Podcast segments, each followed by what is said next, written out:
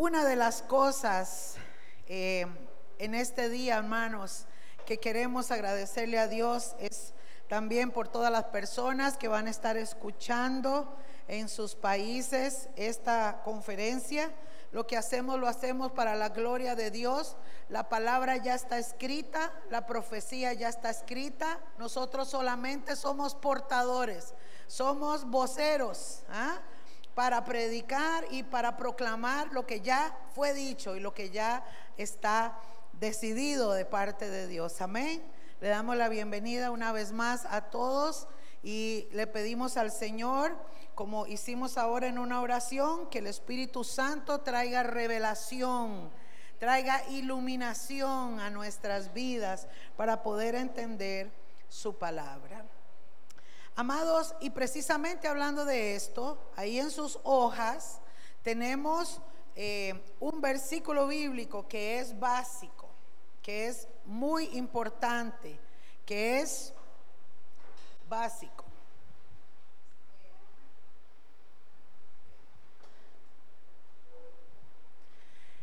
Y precisamente está en Segunda de Pedro, capítulo 1, versículo 19. Yo voy a estar en movimiento, hermanos. Espero que puedan ustedes ver a la pantalla. Si no les estorba, eh, vamos a bajar por aquí este micrófono. Segunda de Pedro, capítulo 1, versículo 19, hermanos, al 21 y leemos esta, esta palabra y escuchemos bien para que usted pueda entender. Mira qué importante, hermanos, es que nosotros tenemos la verdad, es que nosotros caminamos en la verdad. Jesucristo dijo, yo soy la verdad, fuera de mí no hay nadie, no hay nada, o sea, Él es la verdad.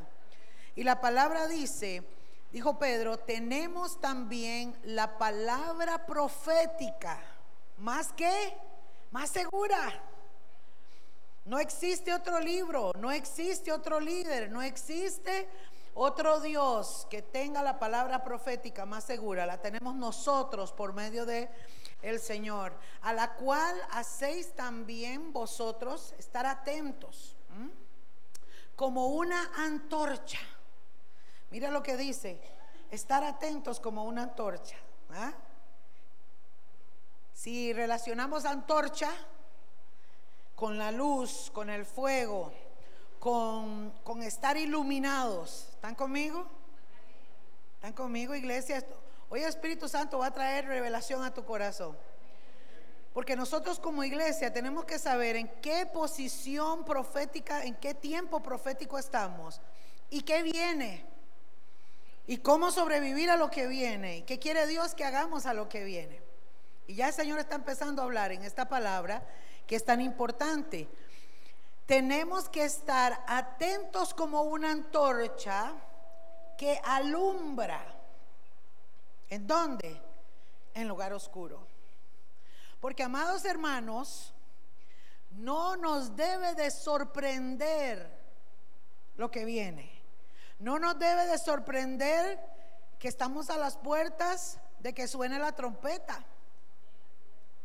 Más bien debemos de estar tan resplandecientes e iluminados del Espíritu Santo que somos la luz que tiene que manifestarse en la oscuridad. Y mientras el mundo se pregunta, ¿qué vamos a hacer? Nosotros le tenemos la respuesta, ¿qué es lo que hay que hacer? Y es venir a los pies del Maestro. Es que vengan y se vuelvan su corazón a la palabra porque ya es el tiempo. Y dice, hermanos, hasta que el día esclarezca. Nótese que somos la lumbrera, somos em, esa antorcha en la oscuridad, hasta que el día esclarezca y el lucero de la mañana venga a dónde? Salga en sus corazones. ¿Sabe quién es el lucero de la mañana? ¿Sabe quién es el que viene pronto? ¿Ah? Que le vamos a ver cara a cara, que lo vamos a conocer, que le vamos a abrazar, que lo vamos a apapachar. ¿ah? Porque hoy lo hacemos por fe al que no vemos, pero le veremos cara a cara. Y dice, entendiendo primero esto. ¿ah? que ninguna profecía de la escritura, ninguna hermanos, desde Génesis hasta Apocalipsis, todo lo que está escrito, ninguna profecía de la escritura es de interpretación privada. No fue que se la inventó alguien, no fue que se le ocurrió a alguien. ¿Están conmigo? No, no, no, no. No es de interpretación privada de que esto me pasó solo a mí. No, escucha. Porque nunca la profecía fue traída por voluntad humana. No vino por voluntad humana,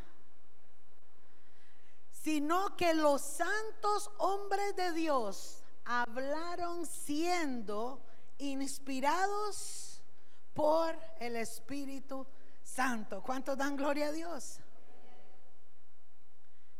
La inspiración del Espíritu Santo vino a estos hombres, hermanos, para que pudieran hablar. No existe, ni existió, ni existirá. Una revelación humana, hermanos. Vea que hoy, se lo voy a poner así, estamos en el tiempo, en el siglo XX, hermanos, en el año 2019 donde la tecnología ha alcanzado su máxima potencia, su máximo alcance, y aún los científicos están buscando respuestas en el espacio, respuesta en la tierra. ¿Sabe usted, hermano? Los sismólogos, los vulcanólogos siguen estudiando para conocer eh, eh, el, el proceso de volcanes, siguen conociendo, los médicos siguen buscando soluciones y está muy bien, gloria a Dios, Dios ha dado dones y talentos a ellos, pero no les fluye, no les fluye. Más allá de lo que la mente limitada puede hacer. Pero estos hombres, hermanos, estos hombres de Dios recibieron la revelación desde hace miles de años de cosas que iban a suceder en los cielos y en la tierra. Hoy, hermanos, la gente busca que hay más allá del espacio, si habrá vida en Marte o no. Y nosotros sabemos que hay cielos de los cielos de los cielos. El hombre está inventando una máquina para ver si podemos hacer viajes a la luna, aunque más de uno ya anda en la luna, ¿verdad? No necesita transporte, pero Imagínense usted, hermanos, andan buscando cómo construir un cohete para ir a la luna y hacer viajes y pagar miles de dólares para ir. Y por el Espíritu Santo usted puede llevar, ser llevado al trono de la gracia, a ver la gloria de Dios, como lo hizo Pablo. Aleluya. Por eso, amado, dele gloria a Dios, porque Dios escogió lo vil del mundo, lo que menospreciado fue para avergonzar a los sabios. Así que si usted es un hijo y una hija de Dios, siéntase honrado, privilegiado. Porque el Señor te ha hecho sentar en lugares celestiales y te ha llamado heredero y coheredero con Cristo. Aleluya. La profecía, hermanos, no es de interpretación privada, ha sido inspirada por Dios y este es un concepto básico que tenemos que entender y por eso vamos a estudiar precisamente la profecía. Amados, voy a entrar en una historia porque para poder entender la profecía de este tiempo y cualquier profecía, tenemos que entender la profecía de Daniel. Así que nos vamos a adentrar a una historia que a más de uno se le hace un colocho porque la matemática de Daniel aquí es un poco confusa, pero es que es necesaria, hermanos. Si entendemos esta parte, nos va a ser más fácil entender lo demás. Ahora, es un poco difícil para nosotros tal vez, porque yo quiero que usted entienda esto, hermanos. Ojo aquí. Nosotros vivimos, y desde que nacimos, Estamos acostumbrados y enseñados a vivir en un calendario, bajo un calendario. Un calendario de 365 días, un calendario de 24 horas al día y nuestro día comienza a la medianoche. ¿Ok? Ese es nuestro calendario. Cuando yo le diga a usted que los judíos, y esto lo vamos a ir hablando durante la conferencia para que usted lo pueda entender, los judíos son el único pueblo del mundo, la única raza del mundo que tienen un calendario distinto a nosotros, a todos los demás, distinto. Su año no es de 365 días, es de menos. Su día no comienza a la medianoche, comienza a las 6 de la tarde. ¿Ok? Y ellos tienen marcadas una serie de festividades y su año comienza con el día de la creación. Entonces, hermanos, el calendario judío es diferente al de nosotros. Cuando usted y yo estudiamos la palabra de Dios y tratamos de entender, voy a poner un ejemplo. Usted ve, por ejemplo, que si usted lee Jeremías o lee el mismo libro de Daniel, dice, en el día, en los días tales del rey tal, del mes tal, de la festividad tal, ¿verdad? Porque esas son las referencias en las que los judíos marcan una época, un tiempo. ¿Están conmigo, iglesia? ¿Sí? Vamos a ir despacio para que usted lo pueda entender. Entonces, hermanos, vamos a entrar a la historia de Daniel. Daniel era un profeta que había sido llevado a Babilonia. Vamos a explicarlo un poco mejor. El pueblo de Israel, hermanos, vivía en su tierra, estaba en su nación, en la tierra de Israel, como nosotros los costarricenses en la tierra de Costa Rica, viviendo tranquilos, viviendo felices, cada uno en su casa, su trabajo, en una vida normal. Pero de pronto aparece un imperio que se llama el imperio de Babilonia, el imperio babilónico, y el rey de este imperio se llamaba Nabucodonosor, y este rey, amados, viene y comienza a sitiar, a tomar las ciudades y las naciones de alrededor. Este rey entonces comienza a invadir e invade en Israel, hermanos, y entonces al llegar todo el ejército de Nabucodonosor y todos los soldados comienzan a recoger gente y a esparcirla y a tomarla como esclavo. Ahí se pierde la soberanía del país, se pierde todo. Los judíos tenían su su vida normal, tenían sus iglesias, ellos hacían sus cultos, sus celebraciones y todo eso terminó. Nabucodonosor manda al ejército, invaden a Israel y resulta que Daniel era un muchacho de una familia prominente y tenía unos primos que eran familia prominente también. Eran chicos muy inteligentes, eran chicos eh, estudiosos, eran chicos buenos. Y entonces cuando el imperio babilónico toma todo el pueblo de Israel o toda la nación, toma, y dice la Biblia, que toma a Daniel y toma a sus primos. Sadrach, Mesach y Abednego se llamaban estos tres. Y estos primos con Daniel se vienen entonces y los meten al palacio cerca del rey. ¿ah? Les dijeron, estos chicos son inteligentes. Yo me imagino que Nabucodonosor seguro decía, esta gente hay futuro con estos chiquillos, ¿verdad? Como decimos los ticos, hay futuro con estos chiquillos. Entonces vamos a traerlos al palacio y los vamos a preparar.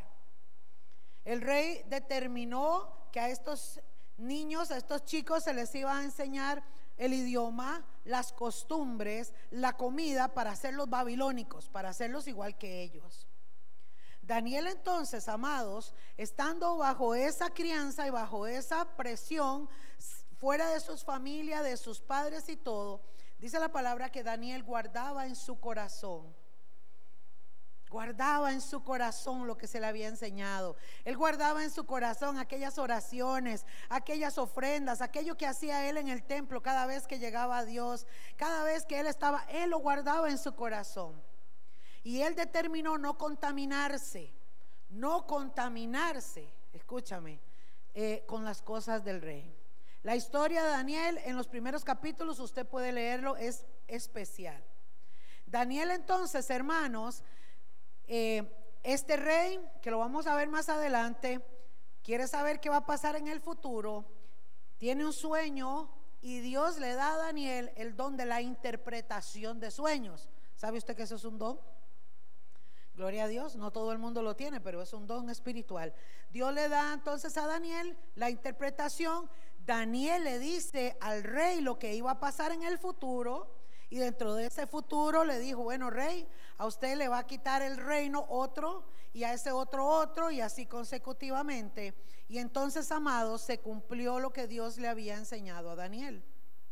Daniel entonces, después de que terminó el imperio babilónico, vino otro imperio que se llamaba el imperio medo-persa.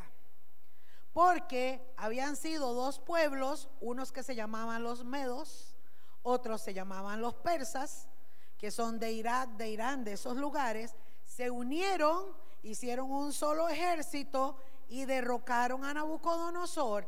Y entonces Daniel, hermanos, pasó de estar en el rey, en el palacio, perdón, con el rey Nabucodonosor, a pasar a servirle ahora al rey Darío. ¿Eh? Que era el rey que quedó ahí en Jerusalén y en toda esa zona, en todos esos lugares, quedó ahí este rey representando al imperio medo-persa.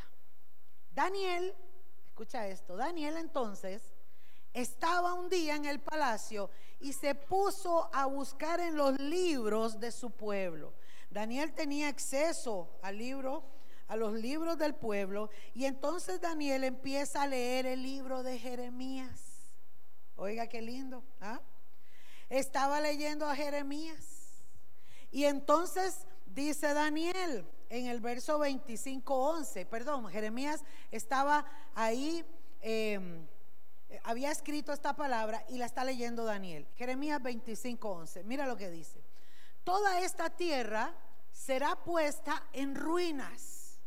Caramba, dice Daniel, ya se le había sido revelado a Jeremías que todo lo que está viviendo mi pueblo Israel ya le había sido revelado. Oh, hermano, es que la profecía viene por inspiración de Dios. Daniel entonces dice, toda esta tierra será puesta en ruinas y en espanto.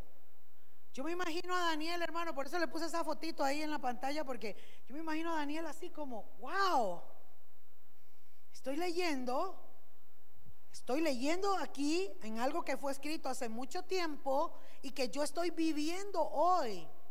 Y mi tierra ha sido puesta en desolación, ha estado en ruinas, en espanto, porque los babilonios, hermanos, cuando llegó Nabucodonosor, arrasó con todo. El templo que ellos tenían, que era el templo que había hecho Salomón hace muchísimos años atrás, en ese tiempo, hermanos, había sido un templo tan especial, tan especial.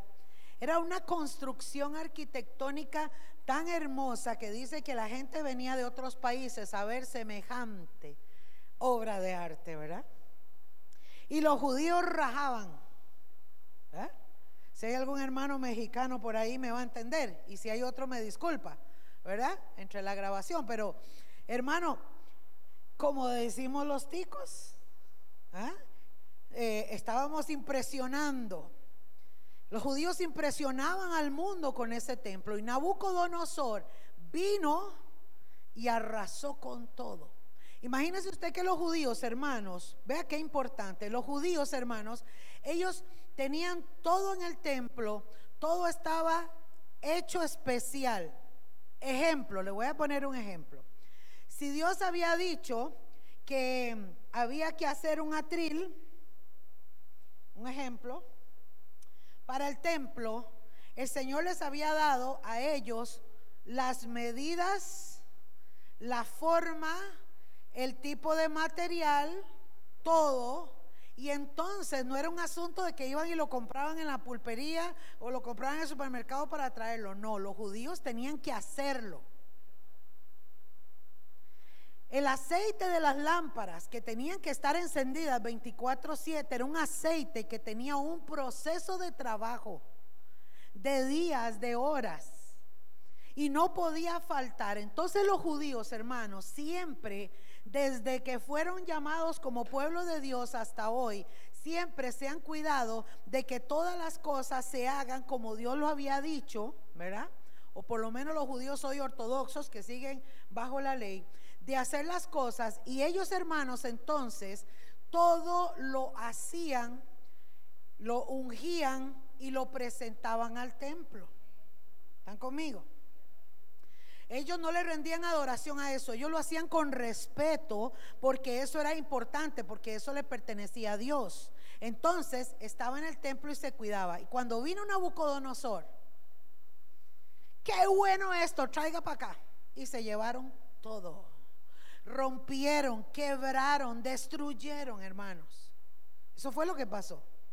La destrucción del tercer templo, de, perdón, del primer templo para los judíos fue terrible, hermanos. No solamente los dejaron sin un lugar donde ir a adorar, donde ir a dar sus ofrendas. Acuérdense que ellos tenían que llevar sus ofrendas en cabritos, en ovejas, etcétera. Ya no tenían un lugar donde ir a orar, ya no tenían un lugar donde ir a estudiar la, la Torah, la Biblia, ya no lo tenían. Nabucodonosor había arrasado con todo. Pero lo poco que ellos lograron rescatar, hermanos, era uno de esos, y, y Daniel tenía el libro de Jeremías. Entonces Daniel, hermanos, dice, toda esta tierra, estaba leyendo Jeremías, será puesta en ruinas y en espanto, y servirán estas naciones. Ay, qué tremendo, hermanos. Al rey de, de Babilonia. Yo me imagino la cara de Daniel, era como... 70 años. Entonces Daniel dice, 70 años, claro. Si yo estoy comenzando con el rey Darío, ya está terminando entonces ese periodo. ¿Entendemos eso? Daniel está diciendo, ya está terminando ese periodo. Y yo estoy aquí, vivito y coleando, descubriendo esta profecía, pero entonces, yo me imagino que comienza Daniel, como lo haríamos, bueno, yo lo haría. La pastora Miriam Fijo lo haría. Señor, no te suelto hasta que me hables. Señor, por favor, dime. Señor, te lo suplico. Señor, yo no me muevo de aquí hasta que tú me hables. Y eso fue lo que hizo Daniel. Vamos a Daniel capítulo 9, en el versículo 1. Y entonces, hermanos, aquí comienza Daniel ¿ah? a describir esta historia que yo les estoy contando. Dice, lo puede leer en la pantalla. En el año primero de Darío, ¿eh? estaba apenas comenzando el reinado Darío, el rey de los medos y los persas. ¿ah? Entonces dice, en el año primero de Darío, hijo de Asuero, de la nación. Voy a pedirle a los chicos, ¿me pueden apagar por favor algunas estas luces? Gracias. En el año primero de Darío, hijo de Asuero, de la nación de los medos, ¿ve? vamos entendiendo, que vino a ser rey sobre el reino de los caldeos, porque así se les llamaba a ellos, en el año primero de su reinado, dice Daniel, yo, Daniel, miré atentamente en los libros el número de los años de que habló Jehová al profeta Jeremías, que habían de cumplirse las desolaciones de qué? Ojo esa referencia, Jerusalén. ¿En cuánto tiempo? En 70 años. ¿Ok? ¿Y qué hizo Daniel? Y volví mi rostro a Dios el Señor, buscándole. Hermano, es que así se le busca a Dios. No es diciendo, Señor, gracias por los alimentos, Padre Santo, amén. Señor, gracias por el día. No, no, no, no. Así es como se le busca a Dios. En oración, en ruego, en ayuno, en silicio y en ceniza. Aleluya. Así es, hermano.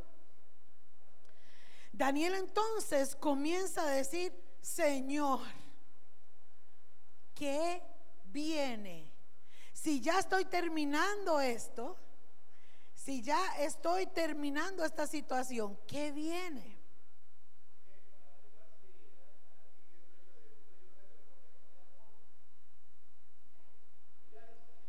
Gloria a Dios. Y entonces Daniel volvió su rostro y comenzó a decir, Señor, háblame. Háblame que yo sé que tú me hablas, Señor. necesito que me digas qué va a pasar. Y entonces, amados, eso es lo que sucede. Daniel entonces, en el verso 23, nos describe que él comienza a orar. Ojo a esto, hermanos. Daniel comenzó a orar y él comienza a pedirle perdón a Dios por los pecados de su pueblo. Él comienza, yo se lo voy a usted a contar porque no tenemos tiempo de leerlo, hermano, pero usted lo puede hacer después en estudio. En el, todo el capítulo 9, Daniel comienza a orar y comienza a pedirle perdón a Dios por los pecados de un pueblo.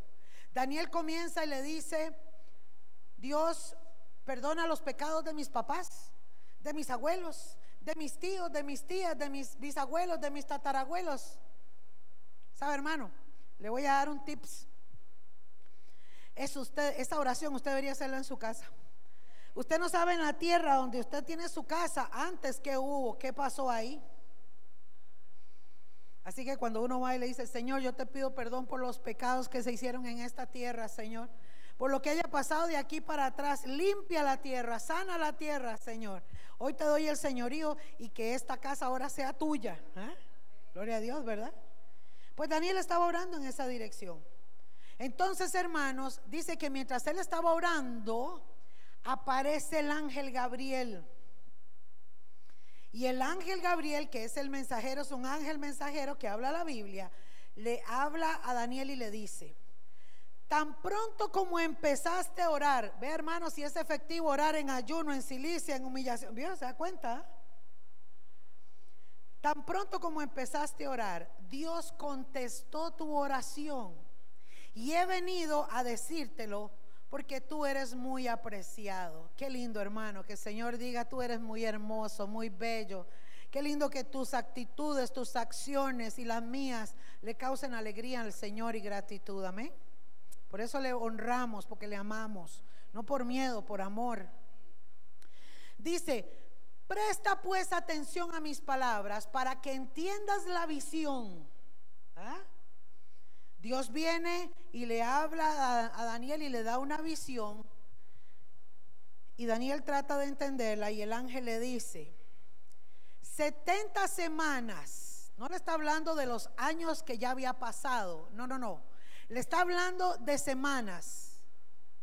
Pero ojo le dice, 70 semanas han sido destinadas o decretadas sobre tu pueblo, y esa traducción la saqué de la Biblia mesiánica judía, por eso lo dice así. Así que para que sepan, porque yo ando por todas las versiones verificando, y entonces dice, 70 semanas han sido decretadas sobre tu pueblo y sobre tu ciudad Kadosh. ¿Sabe qué es Kadosh? Como iglesia, si lo cantamos en iglesia, Kadosh, ¿eh? santo, tu ciudad santa. Ojo mis amados, 70 semanas han sido decretadas sobre Israel y sobre Jerusalén. O sea, el ángel está diciendo a Daniel que la profecía que se va a arrancar desde ahí hasta el final, cuando el Señor diga ya, tiene que ver con Israel y con Jerusalén. ¿Vamos entendiendo, iglesia? Israel y Jerusalén. Entonces, amados, esta profecía de las 70 semanas no es para nosotros la iglesia es para Israel. ¿Ok? Si usted saca la matemática y la, la, la suma de ese tiempo en años, en nuestro calendario no le da. Porque esa profecía es para los judíos y se tiene que sacar conforme el calendario de los judíos. ¿Entendemos eso, hermanos? Ok. Si yo le digo a ustedes de 70 semanas, usted probablemente lo va a multiplicar por las semanas de 7 días que tenemos nosotros, ¿cierto? Pero vea qué interesante. Los judíos, hermanos, cuentan el tiempo de forma distinta a nosotros. El calendario de ellos, les repito, comienza desde la creación, el mes comienza con una luna nueva y el día con el atardecer. Por eso ellos tienen un montón de enseñanzas como el Yom Kippur, la Rosh Hashanah, em, el día, los, el fiesta de los tabernáculos. Tienen un montón de fiestas ellos, ¿verdad? Y ellos la celebran igual que el sábado, hermanos, que es el día sagrado el sábado de ellos es como el domingo de nosotros. Ellos lo guardan ese día, lo dan para el Señor y todo, conforme a todo lo que Dios le había hablado a ellos como pueblo de Israel, como pueblo de Dios, perdón. Entonces, hermanos, vamos a entender un poquito qué pasó ahí. Mira lo que dice en el verso 25, capítulo 9 de Daniel. Le dice el ángel, conoce por lo tanto, por lo tanto, y entiende que siete semanas de años. ¿Ah? Ya vamos a ir entendiendo el, el enredo. Los judíos tienen semanas de días y semanas de años. ¿Se da cuenta? Nosotros tenemos una semana de siete días. Ellos también tienen una semana de siete días, pero también ellos dentro de lo que ellos cuentan en su calendario tienen semanas de siete años. ¿Ok? Cuando Dios entonces le está hablando a Daniel, por medio del ángel, le está hablando de 70 semanas de años, no de días. ¿Ah? Entonces, amados, le dice el ángel, conoce por lo tanto y entiende que siete semanas de años pasarán entre el dictado del decreto para restaurar y edificar Jerusalén, que es Jerusalén, hasta que el Mesías o el Mashiach, el príncipe, venga. Ojo a esto. Ok. Entonces le está diciendo el ángel, cuando comience el decreto, cuando se restaure Jerusalén otra vez, la ciudad de Jerusalén, desde ese día hasta que venga el Mesías, ¿ah? le está diciendo, permanecerá reedificada por 62 semanas de años, con plazas y pozos alrededor, pero esto será en tiempos angustiosos. Aquí le suelta la primera profecía. Vamos al panorama. Resulta que estaba destruida Jerusalén, destruido el templo. Daniel está recibiendo una palabra, hermanos, que le está diciendo el ángel. Cuando vuelva otra vez a reconstruirse, a levantarse otra vez, la ciudad de Jerusalén comience a contar, porque de ahí a cuando venga el Mesías, van a haber 62 semanas. Ok, vamos a hacer la matemática. Le habló de 70 semanas y ahora le habla de 62. ¿Cuántas semanas quedan? 70 menos 62. Ya se me enclocharon. Ocho semanas quedan por ahí. ¿Ok? 70 menos 62. ¿Ok? Quedan ocho semanas. Muy bien. Vamos a ir entendiendo esto. Dice, por 62 semanas de años va a estar, va, va a pasar todo esto. Entonces, después de las 62 semanas, el Mesías será cortado y no hay juicio en él, y el pueblo de un príncipe que ha de venir destruirá la ciudad y el lugar Kadosh, el lugar santo. Pero este fin vendrá con inundación y la desolación y está decretada hasta el fin de la guerra. Caramba, vamos a entender esto. Esta profecía, amados, contiene tres partes. Está hablando de siete semanas de años. Está hablando de 62 Semanas también de años, que ahorita vamos a hacer la multiplicación. Y amados, habla de una semana de años. Habla de tres cosas. Vamos a tratar de hacerlo aquí. 70 semanas por 7 años, aquí hacemos la multiplicación. Son entonces 490 años. ¿Ok? 7 por 7, 49. Pero como son 70, agréguele el cero. ¿ah? Fácil de entender en matemáticas, son 490 años. Entonces, amados, en estos 490 años judíos, judíos, Daniel comienza a contar, bueno, ¿cuándo va a ser levantado entonces y reedificado otra vez el pueblo de Israel? Pues resulta, mis amados, que en ese tiempo donde estaba Daniel todavía en vida, también otros judíos que habla la Biblia, hermanos, estaban también ahí mismo.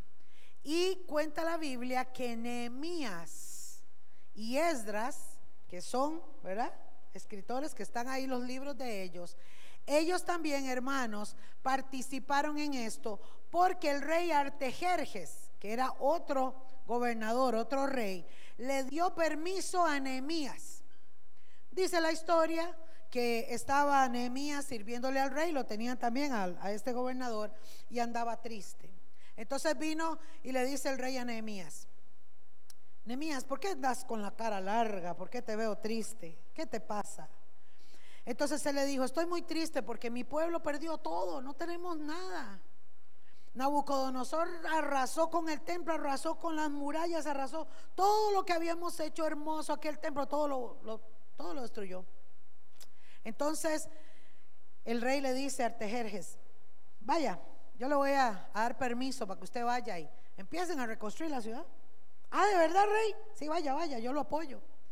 Y cuando usted lee el libro de Nehemías, usted ve que Nehemías va y, y, empieza a llamar a los judíos y les dice, vamos a levantar la ciudad.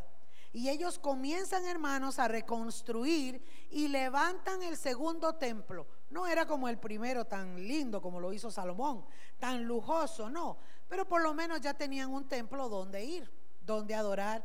Y entonces los judíos comienzan la reconstrucción, hermanos, de eso. De ahí hasta el príncipe, al Mesías que tenía que venir, hermanos. Entonces, vamos a ir viendo la matemática. Vea qué interesante. Desde el decreto para restaurar, hermanos, o sea, cuando Dios le movió el corazón a Artejerjes y Artejerjes le dio permiso a Nehemías Nótese ahí. ¿ah? Desde ese día que fue el 5 de marzo de 44, 444 antes de Cristo, Artejerjes, y esto está en Nehemías 2, 1, 8. Usted lo puede leer en su casa. Nehemías 2, 1, 8. Artejerjes le da a él la orden de restaurar y hasta que aparece en la historia nuestro Señor Jesucristo, que vino a morir en una cruz en Jerusalén, 30 de marzo 33 después de Cristo. ¿Ah? ¿Cuántos años tuvo nuestro Dios de ministerio, nuestro Señor aquí? 33. Murió de 33 años, tuvo tres años de ministerio, ¿verdad? Entonces, a los 33 después de Cristo, ¿ah? antes de que muriera el Señor, hay una entrada triunfal. Eso lo dice Lucas capítulo 19, versículo 28 al 40. Yo creo que en las hojas está. Me parece que se los puse. Esos versículos. Y si no, usted lo apunta. Hermano, desde el día de que se decretó Artejerjes hasta que el Señor entra a Jerusalén montado en un pollino, se lo voy a parafrasear. Ojo a esto, iglesia. El Señor viene y le dice a los, a los discípulos, vaya tráigame un burro que anda por allá. Y fueron y trajeron al burro. Y el burro, hermanos, se montó sobre el burrito. ¿Recuerdan la historia? Hasta una canción tenemos en Costa Rica. ¿Verdad? El burrito. No es el burrito sabanero, no, no. ¿eh? El burrito del Señor entra a Jerusalén y dice que la gente le aplaude y lo recibe y tiran palmas. Y cuando él entra a Jerusalén, él vuelve y dice, ay Jerusalén, tú que matas a los profetas, no sabes lo que te espera. ¿ah? Y suelta, pa, suelta esa profecía, hermanos. Y entonces ahí se determina este tiempo profético que Dios le había hablado a Daniel. Cuando entonces, hermanos, se determina el 30 de marzo, se cuentan ahí exactamente, según la profecía en la palabra, según lo decretó, te lo dijo Dios a Daniel. Y según Daniel lo ve y saca la suma de las 70 semanas, hermanos, en, multiplicado en los 490 años, aquí entonces se cumple en todo este tiempo las 69 semanas. ¿Por qué, hermanos? Porque después, aquí en este tiempo, cuando Jesús muere, ojo a esto, aquí hay otro lapso de tiempo. 70 años después de que Jesús muere, aparece el general Tito, hijo de un rey del imperio romano, y destruye el segundo templo. Voy a repetirlo. Después de que Nehemías, vamos a meternos en la historia, después de que Nehemías reconstruyó el templo, ese templo lo remodelaban cada nada, pero se mantuvo, se mantuvo hasta el tiempo de Jesús. ¿Acaso no fue Jesús presentado en el templo? ¿Acaso no fue Jesús a los 12 años que se le perdió a los papás, estaba en el templo? Entonces el templo estaba. ¿Ok? Cuando Jesús entra y da la palabra a Jerusalén, que todavía no lo habían crucificado, se cumplen las 68 semanas, pero luego, después de que Él muere, pasan 70 años, ¿eh?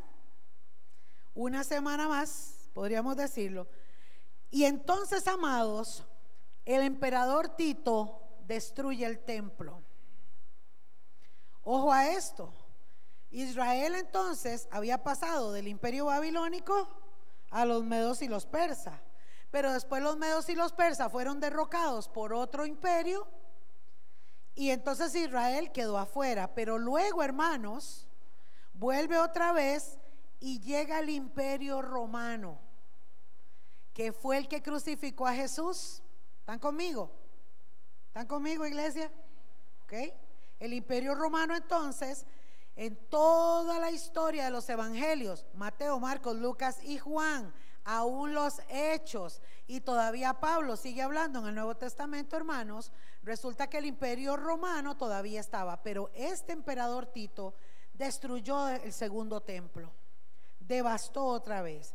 Todo lo que habían otra vez construido y hecho con mucho amor, los dejó. Pero no solamente destruyó el templo, lo desalojó.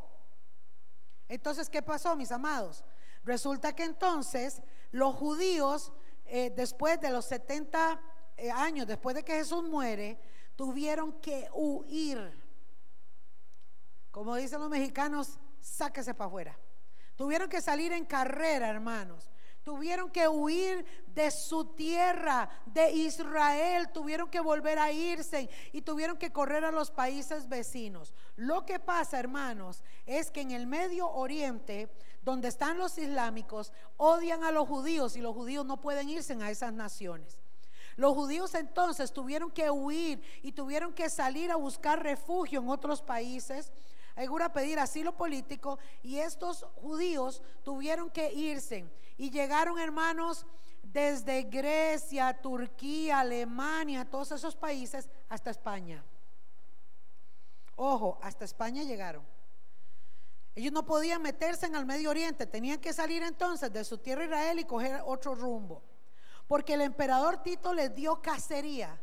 Se levanta Nerón y empieza a quemar Jerusalén. O sea, todos los emperadores romanos finales, después de esos 70 años, hermanos, fue una persecución de muerte a los judíos. Y ellos tuvieron que salir en carrera. Tuvieron que dejar su tierra. Entonces, hermanos, ojo, bueno, si la historia dice que lo que venía y lo que estaba por suceder en el mundo tiene que ver con Israel y con Jerusalén, ¿qué pasó? ¿Qué pasó entonces cuando lo sacaron de la tierra? ¿Y cuándo entonces va a terminar la profecía? ¿Están conmigo? Es como si Daniel estuviera en este tiempo preguntándose eso ahora. Bueno, de ahí. Ya vi que se cumplieron las 69. 69 semanas. Falta una semana de años.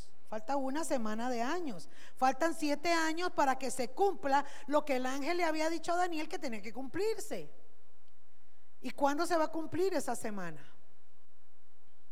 Pues resulta, mis hermanos, que en esas, ese tiempo cuando Jesús muere,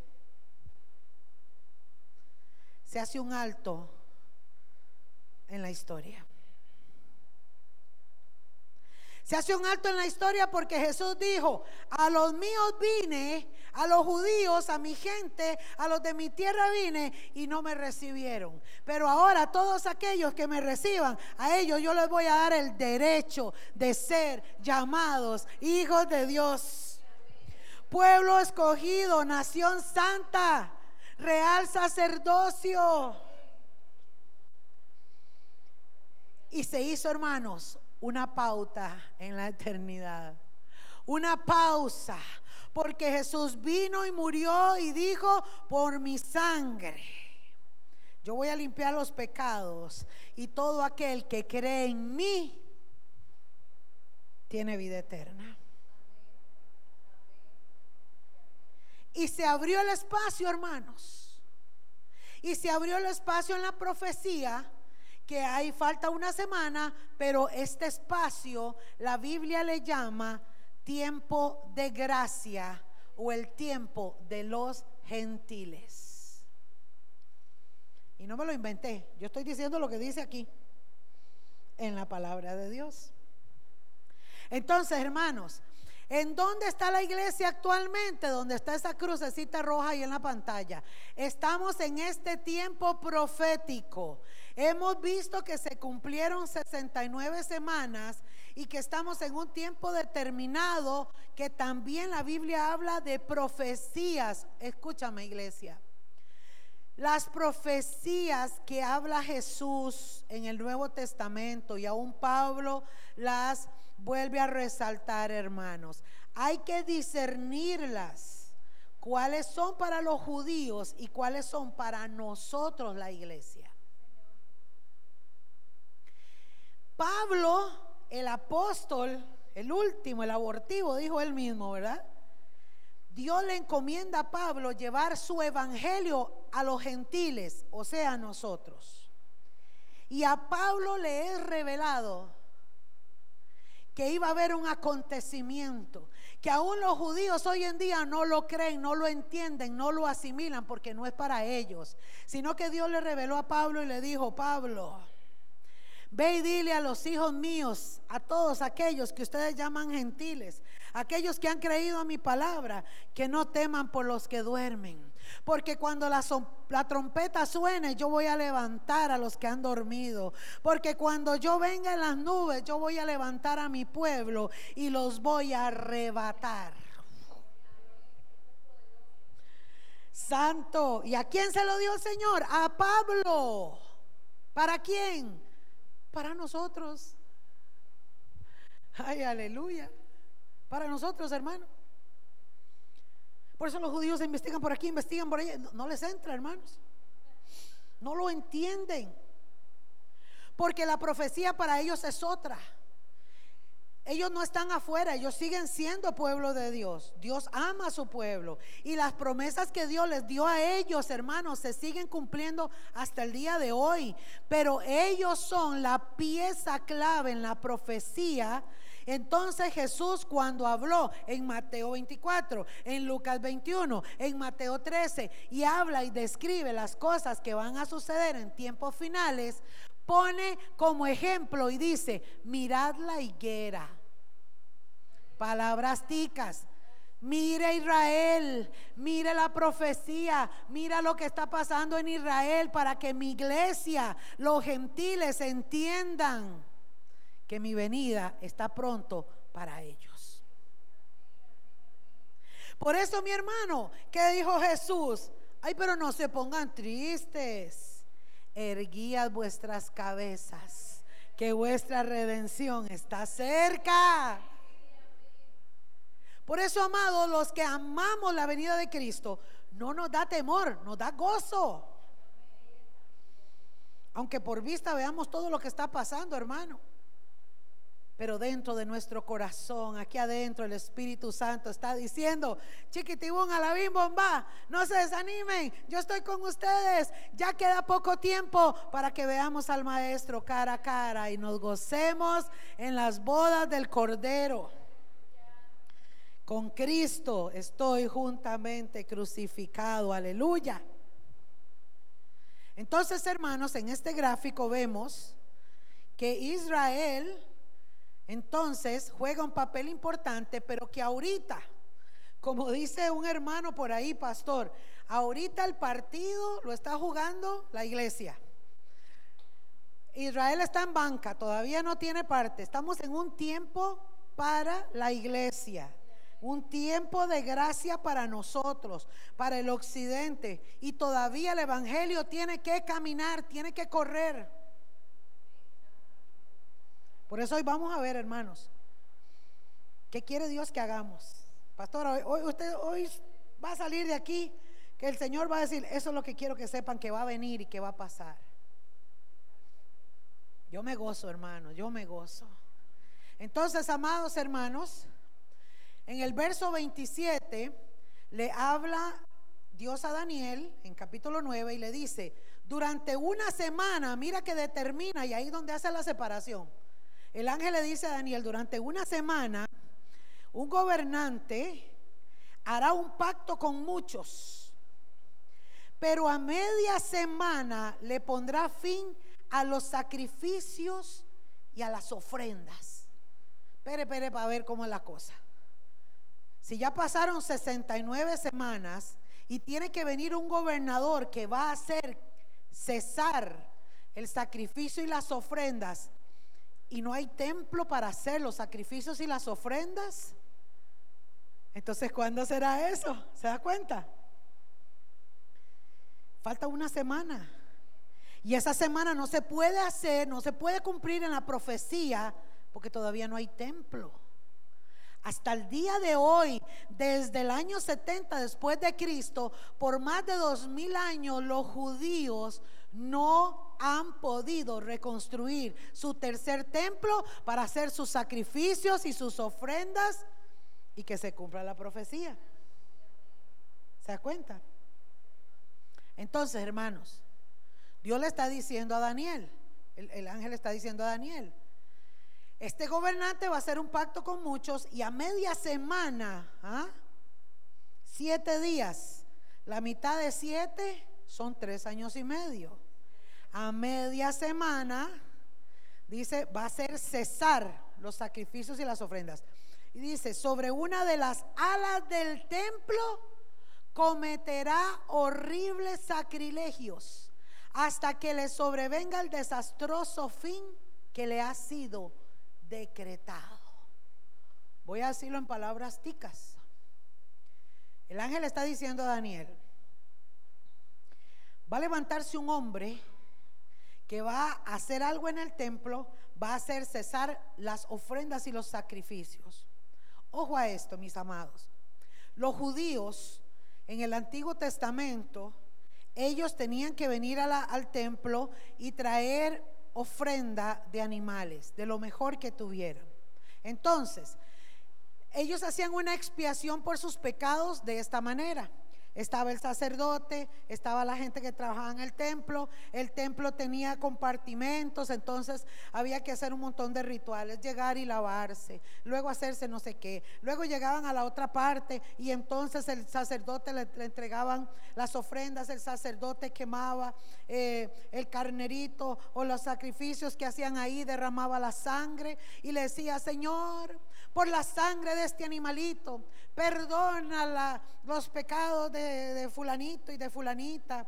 Y entonces oraban y hacían cosas y luego llegaban al lugar santo y presentaban la ofrenda y así consecutivamente. Entonces todos los años en la fiesta de la Pascua y en otras fiestas judías, porque no, realmente no conozco mucho detalle, pero en, en las fiestas ellos hacían eso. Entonces, hermanos, cuando los judíos se quedan sin templo, ellos dicen, ¿y ahora cómo expiamos nuestros pecados? ¿Y ahora cómo llegamos a hacer las cosas? Porque ellos no creyeron a las palabras de Jesús. Jesús les dijo, ustedes ya no necesitan de estas cosas. Yo soy la vid verdadera, el que en mí está permanece para siempre. Jesús le decía, yo soy el pan de vida, el que viene a mí no tendrá hambre jamás. Pero ¿qué hacían los judíos? Mentira. Mentira. Ese no, ese José, no le creyeron. Y esos judíos que no le creyeron, hermanos, en todos estos más de dos mil años, siguen en lo único que les quedó, que fue un pedacito de un muro de la plaza, del lugar donde tenían ahí el, el, templo. Tienen un pedacito de muro y usted los ve así.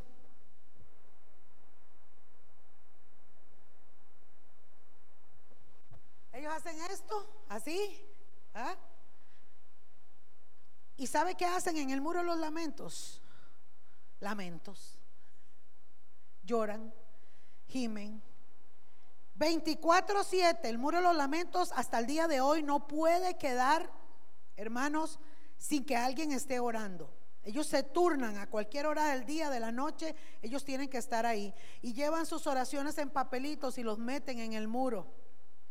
No importa si le cae ahí la cuita a las palomas y todo, no, ellos están ahí, dele y dele y dele.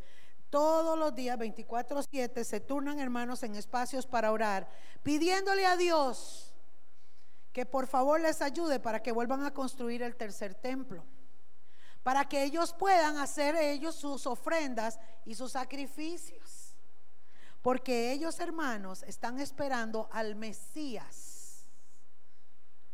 porque ellos no creyeron en Jesús como Mesías. Por eso la promesa de la redención es para los que sí hemos creído en Jesús y Él vendrá por nosotros. Entonces los judíos, hermanos, al no creer esto, están ahí esperando. Pero la profecía dice que van a volver a ver sacrificios y va a volver a darse otra vez las ofrendas. Entonces, sí tiene que construirse este templo. ¿Está conmigo? Y cuando el templo esté construido, entonces aparecerá ese hombre, ese gobernante, y va a hacer sacrilegios. ¿Por qué dice que va a detener la ofrenda y los sacrificios? Porque este hombre va a presentarse como el Mesías que ellos están esperando. ¿Ve? Este gobernante va a decir, yo soy el Mesías que ustedes esperan. A ver, a ver, le van a decir los rabinos, demuéstreme papito, a ver si realmente usted es el Mesías que nosotros esperamos. Espere para que vea. Hermanos musulmanes, ustedes que han tenido guerra toda la vida contra Israel, hermanos judíos, ustedes que han sido atacados por los enemigos, yo traigo un tratado de paz de siete años y por eso Voy a pedirles que firmen de allá para acá y de aquí para allá para que se arreglen estos problemas entre Palestina y, mm, Gaza y Israel y entre todos los enredos que hay ahí. A ver quién quiere firmar. Yo, yo, todos van a firmar el tratado de paz. Y Jesús les advirtió a los discípulos y les dijo, y cuando oigáis de paz, vendrá destrucción repentina. Porque este gobernante los va a engañar de tal forma que los judíos, como nadie ha logrado hasta el momento hacer un tratado de paz, no lo han logrado, este los va a convencer. Y este tipo cuando los convenza, los judíos que van a decir, ay, aleluya, este es el Mesías. Venga, papito, que usted tiene que ir al centro y sentarse en este trono. Aquí, en el lugar santísimo del templo que tenemos nosotros, aquí lo vamos a sentar. Y este hombre sobre una de las salas del templo cometerá horribles sacrilegios. Mira la profecía que Dios le está dando a Daniel. Esto es tremendo, hermanos. Por eso le digo que esta es la base. Si no entendemos esto, nos va a costar entender el resto. Entonces, ¿qué sucede? Que este gobernante va a hacer horribles sacrilegios. ¿Por qué? Porque cuando esté sentado y lo tengan como rey, se le sale el chuki al infeliz. ¡Fuácata! Él es un infeliz, él no va a tener felicidad. Felicidad tenemos nosotros y gozo. Él no. Es un desdichado, es un desgraciado, no tiene gracia de Dios. Porque va a ser, va a ser poseído por el mismo Satanás, escucha. Y él entonces, ¿qué va a hacer este tipo? Este tipo va a hacer horribles sacrilegios, va a asegurar mal la fiesta, hermanos, con sus seguidores, porque todo el mundo lo va a amar y lo va a adorar. Y entonces, hermanos, dice que él va a hacer eso hasta que le sobrevenga el desastroso fin. En el último bloque de hoy, hermanos, si el Señor no ha venido, les voy a enseñar cuál es ese desastroso fin que le espera a este tipo. Dice, fin que le ha sido decretado. Esto ya está escrito. Y cuando Dios dice, se hace. Amén. Seguimos. Vamos a la segunda. Vamos a entrar ahora a la segunda, hermanos. Vamos a hacer una pausa. ¿Está, está detenido el audio?